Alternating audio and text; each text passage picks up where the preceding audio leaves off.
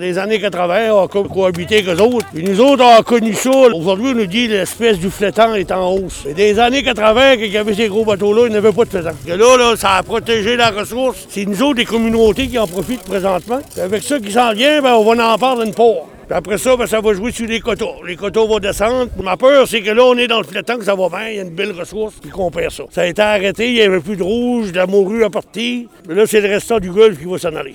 Voor je te dis dat in 10 jaar de stort, il n'y aura plus rien.